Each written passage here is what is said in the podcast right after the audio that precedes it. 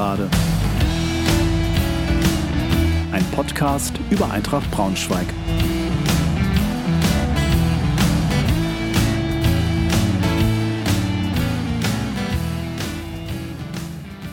Hallo und herzlich willkommen zur 102. Folge der Gegengerade. Freue mich sehr, dass ihr wieder dabei seid. Heute mit einer kurzen Rückschau auf unser Spiel gegen Saarbrücken sowie eine Vorschau auf den BVB 2 mit Tim Kusche vom Fanportal schwarzgelb.de.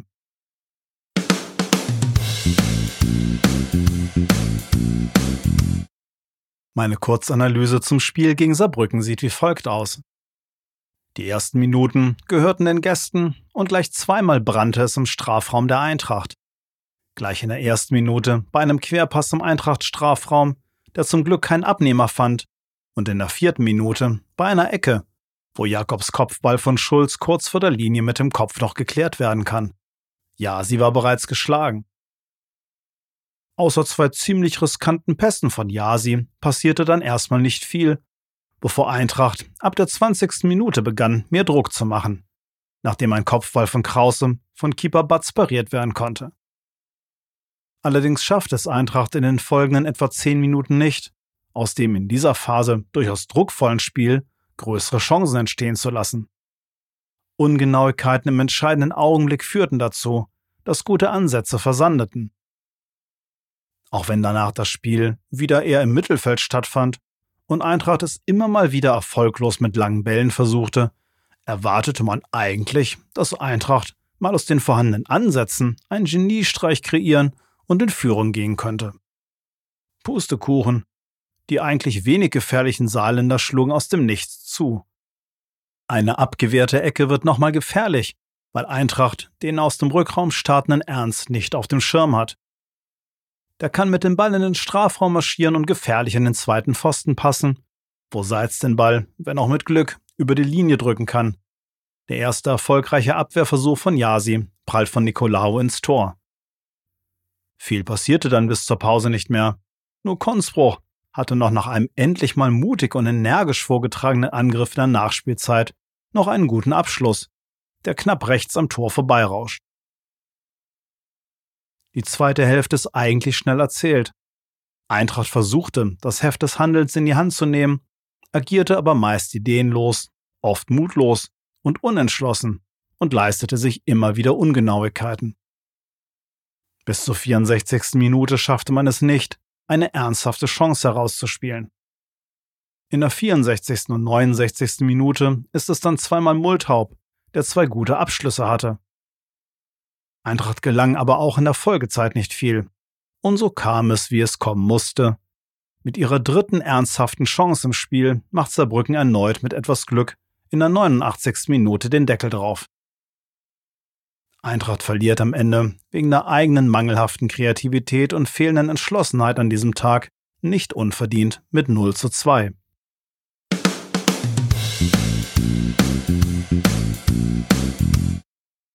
Was mich nachdenklich stimmt. Es war, als ob die perfekten Umstände als unausgesprochene Erwartungshaltung wie Blei auf den Spielern lag. Bestes Wetter, mit 14.500 Zuschauern endlich mal wieder ein angemessen gefüllter Tempel. Sowie der Schwung aus dem 3 zu 0 bei Waldhof Mannheim sorgten scheinbar dafür, dass das Team sich irgendwie selbst im Weg stand, weil es im Kopf zu viel wollte und deswegen seine PS nicht auf die Straße brachte. Es kam einem so vor, als ob man Angst hatte, mal etwas zu riskieren. Statt Tempo lieber der Pass quer oder zurück und lieber lange Bälle statt einem geduldigen Aufbauspiel. Lauberbach hatte zudem einen dermaßen gebrauchten Tag erwischt, dass mir der Junge fast leid tat. Es scheint, als ob wir derzeit nur auswärts in der Lage sind, den Kopf abzuschalten und beherzt Fußball zu spielen. Zu Hause lastet scheinbar ein Druck auf dem Team, mit dem es nur schwer umgehen kann.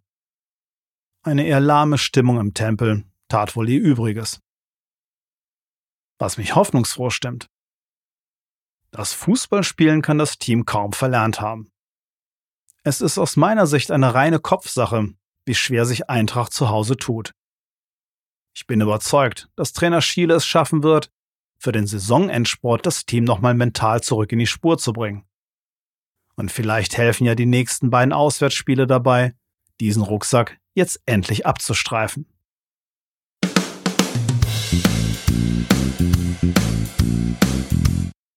Über das bevorstehende Spiel beim BVB 2 habe ich mich mit Tim Kusche vom Fanportal schwarzgelb.de unterhalten. Ich wünsche euch viel Spaß beim Hören.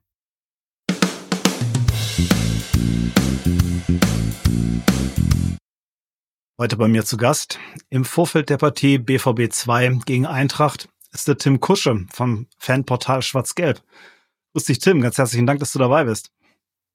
Ja, hi, danke, dass ich hier sein darf. Sehr gerne.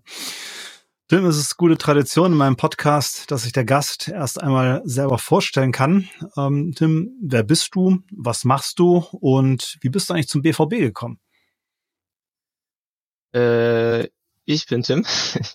bin jetzt äh, bald 22, im April ist es soweit. Ähm, und zum BVB gekommen bin ich eigentlich sehr klassisch. Also mein Vater hat mich gerade fünf mit fünf äh, mitgenommen ins Westfalenstadion. Damals hieß es auch noch Westfalenstadion. Und äh, genau, es war ein Spiel gegen Bielefeld und dann ist es ja klassisch um ein Geschehen und dann dann lief das halt so weiter. Mhm. Und dann zu schwarzgelb.de bin ich dann ähm, über einen Freund gekommen, der war eben schon da und dann hat er mich immer so angehauen, ah, willst du nicht, willst du nicht? Und ich so eigentlich, nee. Und irgendwann habe ich es dann doch gemacht und dann ähm, kommt man da rein und dann jetzt seit einem Jahr bin ich dabei. Genau, und im äh, privaten Leben äh, studiere ich Geografie, bin gerade mit meinem Bachelor fertig geworden, habe dementsprechend aktuell relativ viel Zeit, das ist ganz angenehm hm. und werde dann jetzt mit dem Master beginnen bald. Mhm. Ein bisschen noch, bevor wir zum Sportlichen kommen, über schwarzgelb.de reden. Also viele kennen das Portal natürlich, ist nicht, ist nicht ganz klein, nicht ganz unbekannt. Aber vielleicht erzählst du trotzdem ein bisschen drüber. Ja, das, also das ähm, Portal gibt's ja jetzt schon seit über 20 Jahren. Also es wurde im, im Jahr 2000 von, von so ein paar Verrückten gegründet im Rahmen des, eines Freundschaftsspiels, ich glaube in Lüdenscheid. Und äh, die haben sich eben zusammengeschlossen und wollten so eine Stimme für BVB-Fans in der Öffentlichkeit auch, auch schaffen, weil das bisher fast gar nicht der Fall war. Und ähm, im Zuge dessen wurde eben auch das BVB-Forum gegründet. Das war eigentlich Anfang der 2000er so das äh, Austauschmedium schlechthin, wird auch immer noch gut besucht. Mhm. Genau, und, und, und aber in, über die Jahre hat sich Schwarz-Gelb eben auch total weiterentwickelt. Ne? Also über, über die Jahre ähm, haben sich dann eben so verschiedene Formate entwickelt. Wir schreiben äh, Spielberichte und Vorberichte in aller Regel zu den, zu den Profispielen. Und äh, sofern es eben möglich ist, auch zu der U23 Spielberichte, machen den Amateurfunk.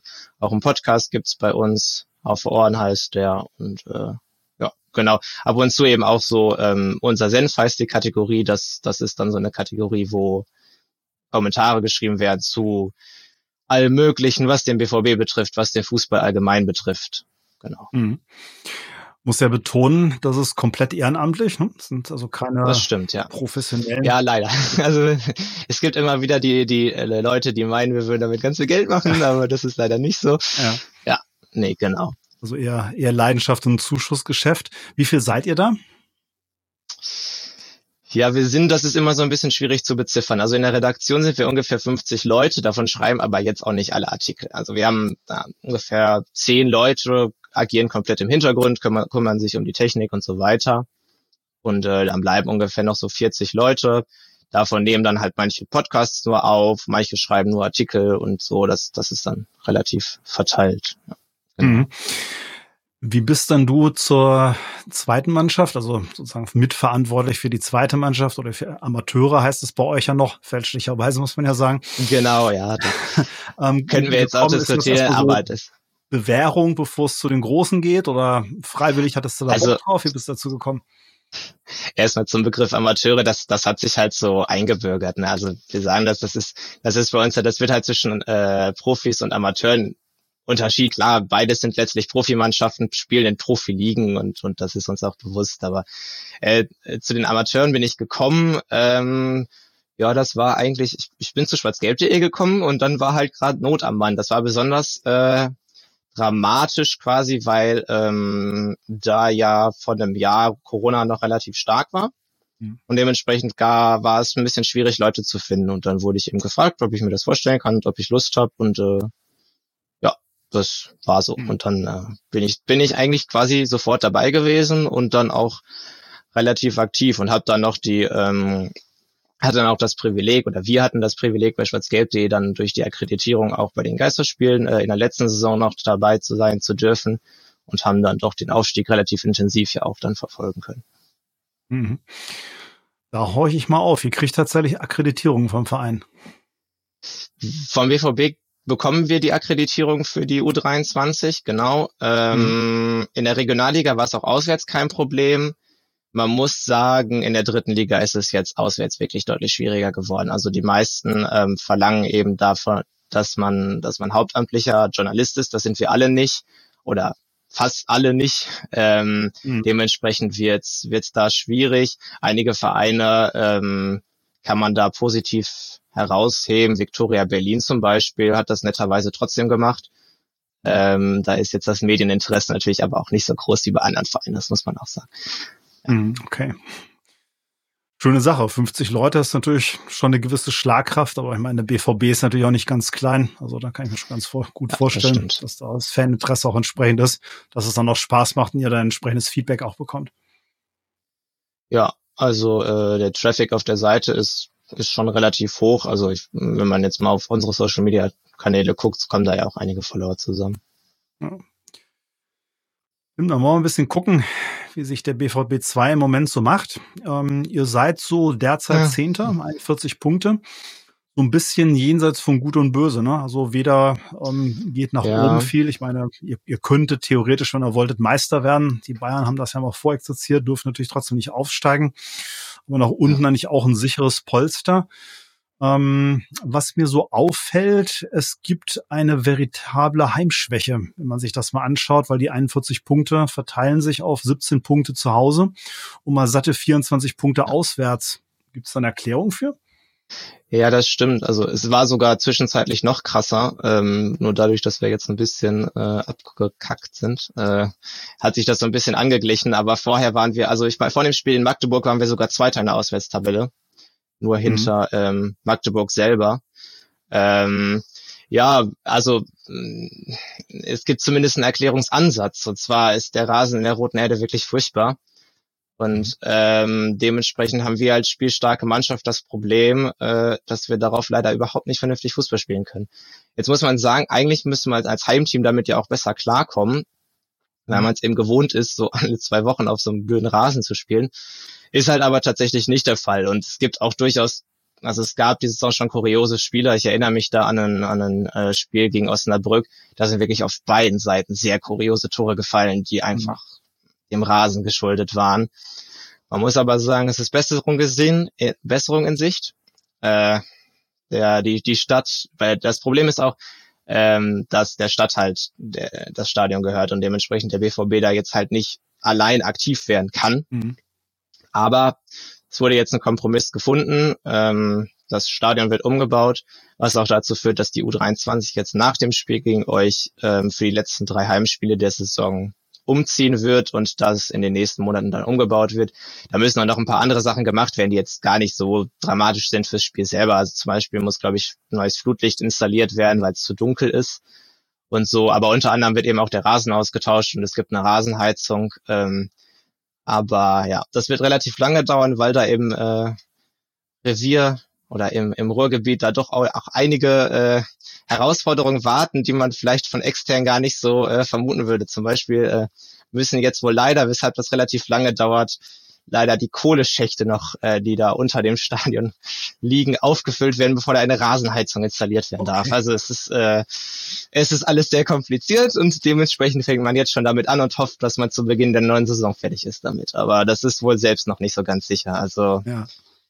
es dürfte dauern. Okay. Also haben wir wahlweise das Glück oder das Pech, noch auf dem alten Rasen spielen zu können ja. oder müssen, je nachdem. Also es ist natürlich, es ist natürlich, also ich glaube, in der dritten Liga spielt man lieber in der roten Erde als, als im großen Stadion. Aber mhm. der Rasen ist natürlich wirklich äh, okay. verbesserungswürdig. Schon mal auch weggenommen. Ähm, was kann man da an Zuschauern erwarten? Wie groß ist da das Interesse bei den Spielen? Äh, tatsächlich leider diese Saison überraschend schlecht. Mhm. Also es war in der Vergangenheit auch so, dass das schon mal im niedrigstelligen Bereich ein paar tausend kam, also zumindest so 2000, 3000. Mhm. Das ist diese Saison leider nicht der Fall. Jetzt muss man natürlich auch sagen, dass da teilweise Corona-Einschränkungen waren. Dann war nur Sitzplätze, was in der Roten Erde jetzt ein bisschen schwierig ist, weil sie fast nur Stehplätze hat. Ähm, teilweise war Maskenpflicht und so. Dann hatten die Leute vielleicht auch nicht so Lust. Aber es war schon relativ enttäuschend. Also dafür, dass man in die dritte Liga jetzt halt aufgestiegen ist und ich persönlich eigentlich gehofft hatte, dass so ein bisschen das Interesse jetzt auch steigt, war das eigentlich gar nicht der Fall. Jetzt muss man sagen, dass bei uns auch ähm, also wir haben eine ähm, aktive Fanszene auch für die zweite Mannschaft. Ähm, die war jetzt aber seit Ausbruch der Pandemie eben gar nicht mehr zugegen und dementsprechend war natürlich auch die Stimmung mhm. ja, Woran lag quasi das, nicht vorhanden. An den Corona-Einschränkungen. Also wir hatten ähm, ja nie Vollauslastung in, mhm. äh, in NRW nie ganz zumindest und dementsprechend äh, hat man dann in der Dortmunder Fanszene gesagt, man, man macht das nicht. Mhm. Ja. Okay. Ja, ist ein bisschen vergleichbar mit den Ultras in Braunschweig, die auch klar gesagt haben, es ist immer mal wieder Diskussion auch bei denen intern, die sagen, solange es überhaupt noch Einschränkungen gibt, gehen wir nicht ins Stadion. Ja. Obwohl viele Ultragruppierungen auch ähm, ähnlich zu positionieren, so ist meine Wahrnehmung nicht alle, aber ja, das stimmt. Also wir hatten bei den Profis hatten wir zwischenzeitlich mal bei den Champions League Spielen organisiert und auch kurz in der Bundesliga, aber da nur teilweise von einer Gruppe und mhm. äh, ja, es bleibt kompliziert in dieser Hinsicht. Ja, ja, gut. Wir hoffen mal, dass sich das auf Dauer dann doch mal wieder legt. Immerhin dürfen jetzt überhaupt mal mehr Leute ins Stadion. Das ist schon mal ganz ja. angenehm, finde ich. Ähm, Tim, ihr seid eigentlich ziemlich gut in die Saison gestartet. So, wenn ich es äh, richtig gesehen hatte, ja. so am elften Spieltag ähm, gerade mal zwei Punkte hinter Magdeburg auf dem, auf dem zweiten Tabellenplatz. Ähm, bis dahin, also da kamt ihr dann gerade so ähm, zu, zu meiner Eintracht nach Braunschweig. Ähm, das war ja entsprechend so der, der zwölfte Spieltag. Ähm, ja da kamt ja auch, ich hatte mich damals ja mit, mit Larissa von Schwarz-Gelb unterhalten, da, da kamt ja schon so als spielstarke Mannschaft, ähm, was man dann auch tatsächlich im Braunschweig ganz, ganz gut gesehen hat, dass ihr das seid. Ähm, war das an der Stelle, weil später kippte das so ein bisschen, ähm, noch Aufstiegseuphorie oder war das so, ja, man war noch neu, man, man kannte euch vielleicht noch nicht oder wo kam das her, dass ihr so gut in die Saison gestartet wart? Ja, bisschen schwer zu sagen. Also man muss sagen, man hatte eigentlich dafür, dass ähm, es eine U23 ist, den Kader sogar relativ ähm, gut zusammengehalten. Also klar, es gab Abgänge und äh, man hat den Kader auch punktuell verstärkt. Sonst hätte man sich ja jetzt auch nicht so gut in der Liga halten können. Äh, aber so das Grundgerüst stand halt, also der Trainer blieb gleich und ähm, so, so, so Leute wie Franz Pfanne oder Niklas Dahms, die sind eben da geblieben, dann auch die gestandenen Spieler, die über mhm. 23 Jahre alt sind und dann, dann stand halt so ein, so ein gewisses Grundgerüst. Und ähm, man hat halt auch ähm, das Spielsystem nur sehr geringfügig im Vergleich zur letzten Saison geändert. Also man traf eigentlich, was halt für eine U23 eher typisch ist, glaube ich, ähm, in der neuen Saison eigentlich auf eine Mannschaft, die durchaus eingespielt war. Also, und das war, glaube ich, mhm. zu, zu Saisonbeginn durchaus ein Vorteil. Man muss sagen, dann auch ähm, in den Spielen danach war so ein bisschen das Problem, dass auch das bei der ersten Mannschaft das Verletzungspech begann und auch bei den mhm. bei der U23 selbst und dann so ein bisschen der Kader halt auch immer auseinandergepflückt wurde. Mm. Und ist dann ja tatsächlich doch nach dem Spiel gegen Meppen, so ein, also wir hatten dann vier Niederlagen in Folge, sehe ich gerade. Mhm. Ähm, mhm. Und dann, genau, sind wir schon relativ weit abgerutscht. Also wir standen jetzt nicht auf dem Abstiegsplatz, aber ähm, genau, hier, es waren noch vier Punkte Vorsprung auf dem Abstiegsplatz. Und äh, da machte man sich so langsam Sorgen, weil ach, die Spieler waren auch teilweise echt grauenvoll. Ja, aber dann hat man jetzt tatsächlich wieder angefangen zu gewinnen und dann war das irgendwie alles ganz schnell wieder erledigt. also, also die, die Saison verläuft generell so, so in, in, in Phasen. Also es ja, ist sehr, ist, es ist sehr spannend ist ein, zu sehen. Das ist sehr auffällig bei euch. Wie gesagt, das, das finde ich mal ganz, ganz interessant zu hinterfragen. Also die vier Niederlagen in Folge, die ihr da hattet, die begannen tatsächlich in Braunschweig. Ähm, ein Spiel, was wir Eintracht-Fans offen gestanden wohl nicht so schnell werden vergessen können, weil ähm, Es stand 3 zu 2, dann kriegt er in der 89. Ja. Minute einen Elfmeter, der auf sehr spektakuläre Weise dann noch ähm, wieder geklärt wurde. Also bei uns der Torwart Jassi mit den Fingerspitzen so dran, dann lag der Ball im Fünfer auf dem ja. Präsentierteller, so einer Weltklasse-Grätsche von Nicolau und Seiten aus befördert. Und drei Minuten später knallt es dann mit, noch mit so einem unglaublichen Energieausbruch von, von Lauberbach, der das über 50 Meter nochmal so einen Sprint anzog und dann auf den Kobilanski, der dann Freistand zurücklegte. Dann dieses plötzlich 4 zu 2 statt 3 zu 3 Stadion stand Kopf. Ähm, deshalb für uns natürlich sehr positive Erinnerungen ja. verbunden, bei euch wahrscheinlich ein bisschen weniger. Ja, tatsächlich. Also ich habe das Spiel ehrlich gesagt damals nicht gesehen. Ich glaube, die Profis haben auch gespielt und ich war da im Stadion. Ähm, aber ja, also letztlich war es schon ärgerlich, besonders damals standen wir ja noch so weit oben und dann und dann so zu verlieren war schon war schon blöd, weil man natürlich auch weiter da oben bleiben wollte und dann hätte man den Punkt gerne mitgenommen. Ja, das kann ich kann ich verstehen. Ja. Ähm, es war dann, nachdem er die ähm, vier Niederlagen so ein bisschen verdaut hatte, dann in Halle wieder gewonnen. Ähm, da wurde es so ein bisschen unausgeglichen, ist, ist so meine Wahrnehmung. Also das ist von außen immer sehr schwer zu beurteilen, woran sowas liegen könnte, ähm, weil diese dritte Liga ist ja nun mal fernab des, des Klischees tatsächlich immer sagenhaft eng. Und da kann jeder jeden schlagen. Also einerseits gibt es da so bemerkenswerte Sachen wie 13 Auswärtssieg in Ferl.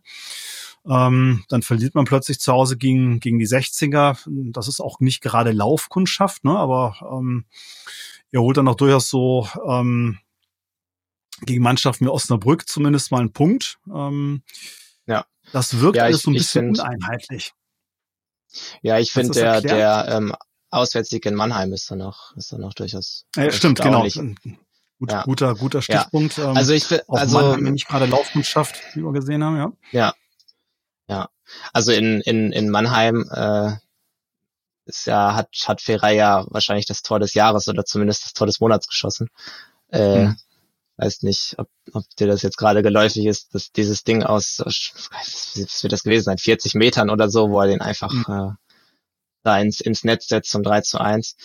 Ähm, hm. Boah, woran das liegt, das ist halt wirklich schwierig zu sagen. Also sag klar, ähm, hatte ich ja gerade schon angesprochen, die ähm, diese enorme Rotation, dadurch, dass, dass immer wieder äh, U23-Spieler auch zu den Profis dann, dann hochgezogen werden, um entweder zu spielen oder auch äh, ähm, oder halt oder halt auch einfach um auf der Bank zu sitzen. Zum anderen muss man halt auch sagen, ich meine generell tun wir uns ja in der Rückrunde schwerer. Wir hatten natürlich mhm. auch ähm, durchaus Abgänge im Winter. Also zum einen ist ein, ist ein Knauf zu Eintracht Frankfurt gegangen, der hat jetzt diese Saison nicht mehr so die Rolle in der U23 gespielt, war eher im Profikader, aber ein Raschel ähm, ist eben zu Greuther Fürth gegangen. Mhm. Und das tat schon weh, weil ähm, der war halt der Spielmacher und äh, so einen Spielertypen haben wir halt auch nicht mehr in, im, im Kader. Mhm. Und da muss man das jetzt halt irgendwie mit vereinten Kräften auffangen. Und äh, wenn man sich dann mal die Aufstellung anschaut, zum Beispiel in Würzburg, dann stellt man sehr schnell fest, da spielen auch aktuell einige Spieler auf Positionen, wo sie eigentlich nicht gelernt sind. Also mhm. ein, ein Ferrei ist kein, kein Sechser, ein Fied ist eigentlich kein Achter und, und so zieht sich das halt durch. Mhm. Äh, teilweise spielen dann Außenverteidiger in der Innenverteidigung und ja, das macht dann so ein bisschen kompliziert, glaube ich, für die, mhm. für die Mannschaft. Also meinst du so ein bisschen zu sehr durchgemischt und Leute auf ungewohnten ja. Positionen, wobei, wenn wir über einen Kader sprechen, eingesetzten Spieler, ähm, ein Thema, was ich dir nicht ersparen kann, die große Diskussion ja überhaupt, zweite Mannschaften in der dritten Liga, ja, nein, ähm, weil das ist immer so ein bisschen ja. Außenwahrnehmung, Wundertüte weil da kommen ja schon mal ganz gerne Spieler auch aus der ersten Mannschaft, ähm, spielen in der zweiten mit. Das ist bei euch ähm, also noch anders als bei anderen Zweitvertretungen schon teilweise sehr geballt der Fall. Ne? Also wenn man sich anguckt, so im Laufe der Saison, ähm, Tigges ist ja sowieso hin und wieder mal Gast ähm, in der Mannschaft, aber auch ein Mukoko, ein Paslak, Zagadou, ähm, Kulibali, alles schon gespielt in der, in der zweiten Mannschaft. Mhm. Ähm, ja, Kulibali hat, glaube ich, aber noch kein, vielleicht kein auch so ein bisschen zur, zur Team kann sich nicht einspielen. ähm, beiträgt. Auf der anderen Seite spielen nur Spieler, die nichts in der dritten Liga zu suchen haben und man weiß immer nicht als gegnerisches Team, was hat die Wundertüte BVB 2 denn diesmal für uns so im Angebot? Wie stehst du zu diesem Thema? Ja, also Kulibali würde ich aus der Liste rausnehmen. Der hat, der hat, glaube ich, noch kein Profispiel gemacht und hat sogar teilweise U19 gespielt. Ähm, okay. Mhm. Aber beim, beim, beim Rest, ähm, also, also der Panel halt zwischen U23 und U19 eigentlich eher. Okay. Beim Rest muss man, würde ich dir schon zustimmen. Also man hatte eigentlich, man hat sich letztes Jahr eigentlich dadurch durchaus ausgezeichnet, dass man das nicht getan hat. Und auch in der ersten Saisonhälfte mhm. hat man das eher vermieden. Ähm, warum man jetzt genau der Meinung war, ähm, also besonders ein Sagadu ist halt, ist halt blöd, ne, so. Also bei einem Mokoko kann man immerhin noch argumentieren, der, der Kerl ist, ich glaube, jetzt 17 Jahre alt, der kam bei den Profis jetzt gar nicht mehr zum Zug. Da kann man zumindest sagen, na ja, okay, gut, wenn er jetzt äh, wirklich ordentlich Spielpraxis in der dritten Liga sammelt. Aber ein Sagadu zum Beispiel hat er nur gespielt, äh, weil die Profis Länderspielpause hatten und dann einfach mal gegen Osnabrück da reingeworfen wurde und äh, ja, das, das ist halt für alle Beteiligten irgendwie blöd. Also ich, Sagadu hat nicht den Eindruck gemacht, er hätte so sonderlich Lust drauf. Ähm, uns mhm. ist selber bewusst, dass das wettbewerbsverzerrend ist, wenn dann einfach so ein gestandener äh, Bundesligaspieler da auftritt und äh, ja, also das, da fragt man sich dann auch als Fan selber, warum das jetzt so sein muss, dass da, dass dann den Axel Sagadu auf dem Feld steht in der Roten Erde. Mhm. Mokoko muss man ja schon sagen, er wird jetzt nicht für Wien Wiesbaden auflaufen. Also das wäre kein Spieler ja. trotz seines Alters, der in irgendeiner dritten Ligamannschaft normalerweise spielen würde. Ja, das stimmt. Ja, ja. Aber da ist dann auch die Frage, ähm, also da braucht es, also es braucht ja irgend, er braucht ja irgendwo Einsatzzeiten. Also er kam ja auch aus der Verletzung, jetzt ist er leider wieder länger verletzt, aber er kam ja auch aus einer langen Verletzung. Und dann ist halt die Frage, wie führt man ihn ran? Das ist halt, das ist halt wirklich so eine, das ist halt eine schwere, ich, ich schwierige verstehe, Situation. Ja gesagt hast, da, da schlagen, da schlagen auch zwei Herzen in meiner Brust. Also ich, ich verstehe, ja. die Möglichkeiten gibt's für die Vereine, dass sie die auch nutzen, zu sagen, was sie auch nach langer Verletzung, ähm, um Leute wieder in die Spielpraxis ranzuführen, ist das eine gute Sache. Ähm, hat äh, Eintracht, als wir noch eine zweite hatten, die in einer konkurrenzfähigen Liga spielten, auch nicht anders gemacht. Da aber natürlich ja. auch eher, was heißt natürlich auch eher punktuell. Ähm, normal, es ist, es ist bloß immer so, so ein bisschen Lotteriespiel und Glücksspiel. Ähm, triffst du jetzt äh, als normaler Gegner auf eine Zweitverwertung oder Zweitvertretung, die ähm, halt jetzt mal gerade ein oder zwei Spieler aus der ersten Mannschaft einsetzt und dann eben doch Qualität damit in ihre Reihen bringt, die man selber halt nicht aufbieten kann. Also die Chance hat man halt eben nicht. Ne? Klar, Klar, ich meine, das ist halt, und, und besonders da entscheidet dann teilweise auch der Spielplan. Also wenn, wenn halt die Profis dann, dann ja, genau. gerade auf Länderspielreise sind, dann, dann ist es halt besonders blöd. Andererseits muss man natürlich auch sagen, äh, haben Mannschaften teilweise auch einen Vorteil, wenn, wenn Spieler, äh, also das gehört natürlich auch zur Wahrheit, äh, teilweise hat Mannschaften auch einfach einen Vorteil, wenn Spieler dann in die erste hochgezogen werden, äh, ja, ist die Mannschaft dann geschwächt. Aber klar, äh, ohne Wettbewerbsverzerrung quasi wird es mit zweiten Mannschaften eigentlich nicht gehen, in, e-, egal in welcher Liga. Das, das ist klar.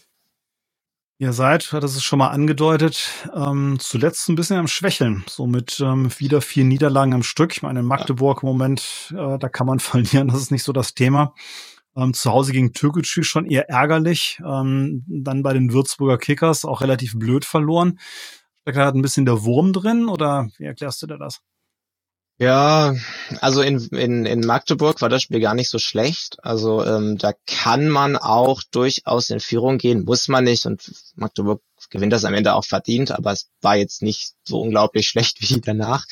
Mhm. Ähm, gegen Türkgücü, das war wirklich ein Grottenkick. Ähm, ja, woran liegt das? Also mittlerweile hat man so ein bisschen das Gefühl, dass die Luft halt raus ist. Das Problem ist, man hat jetzt so einen, so einen Puffer auf die Abstiegsplätze, dass man nicht mehr absteigen wird. Ähm, andererseits kann man halt auch nach oben nicht mehr so viel erreichen, äh, dadurch, dass man ja selber nicht aufsteigen kann. Und ja, man hat halt wirklich so das Gefühl, dass es jetzt so ein bisschen durchhängt. Mhm.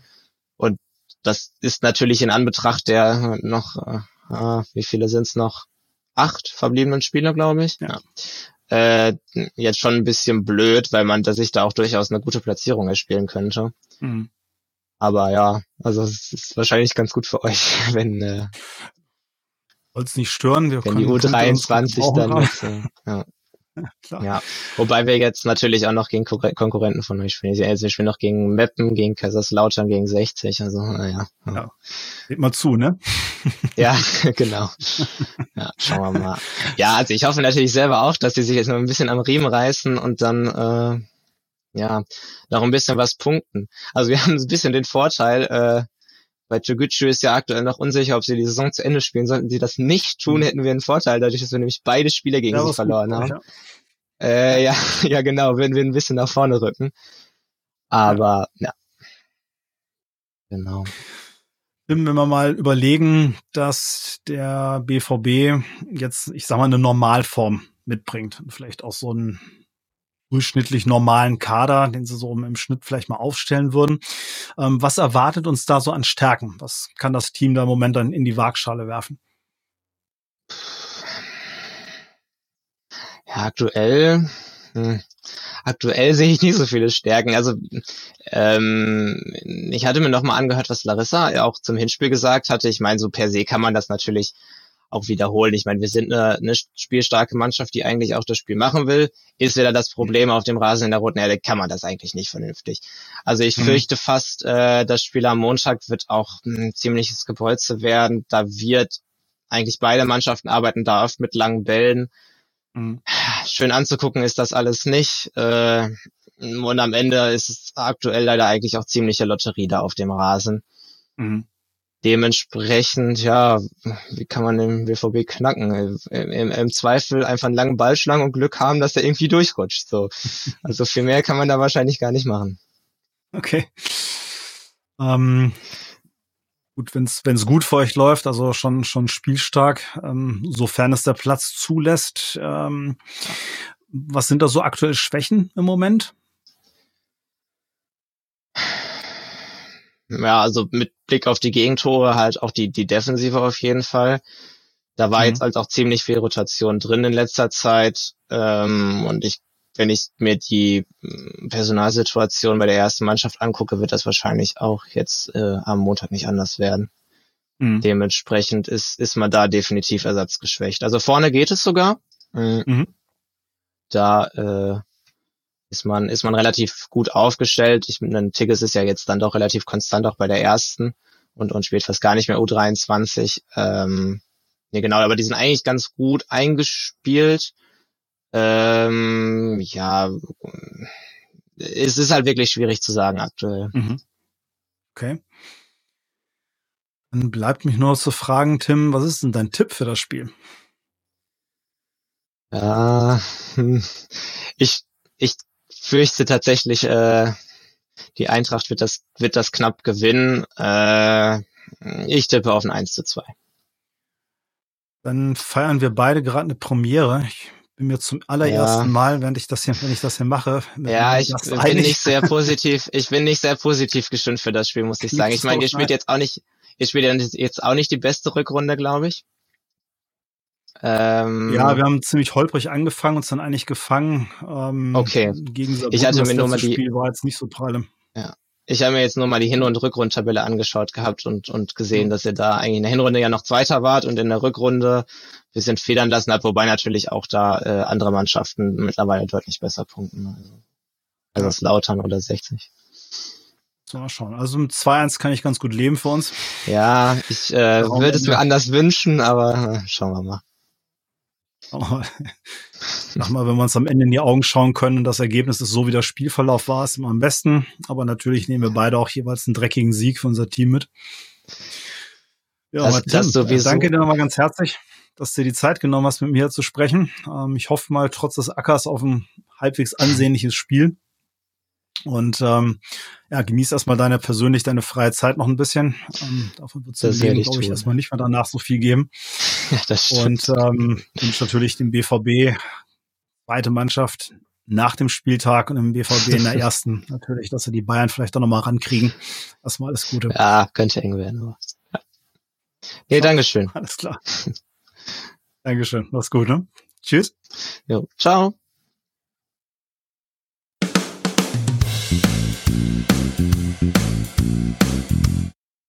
Das war's auch schon wieder für heute.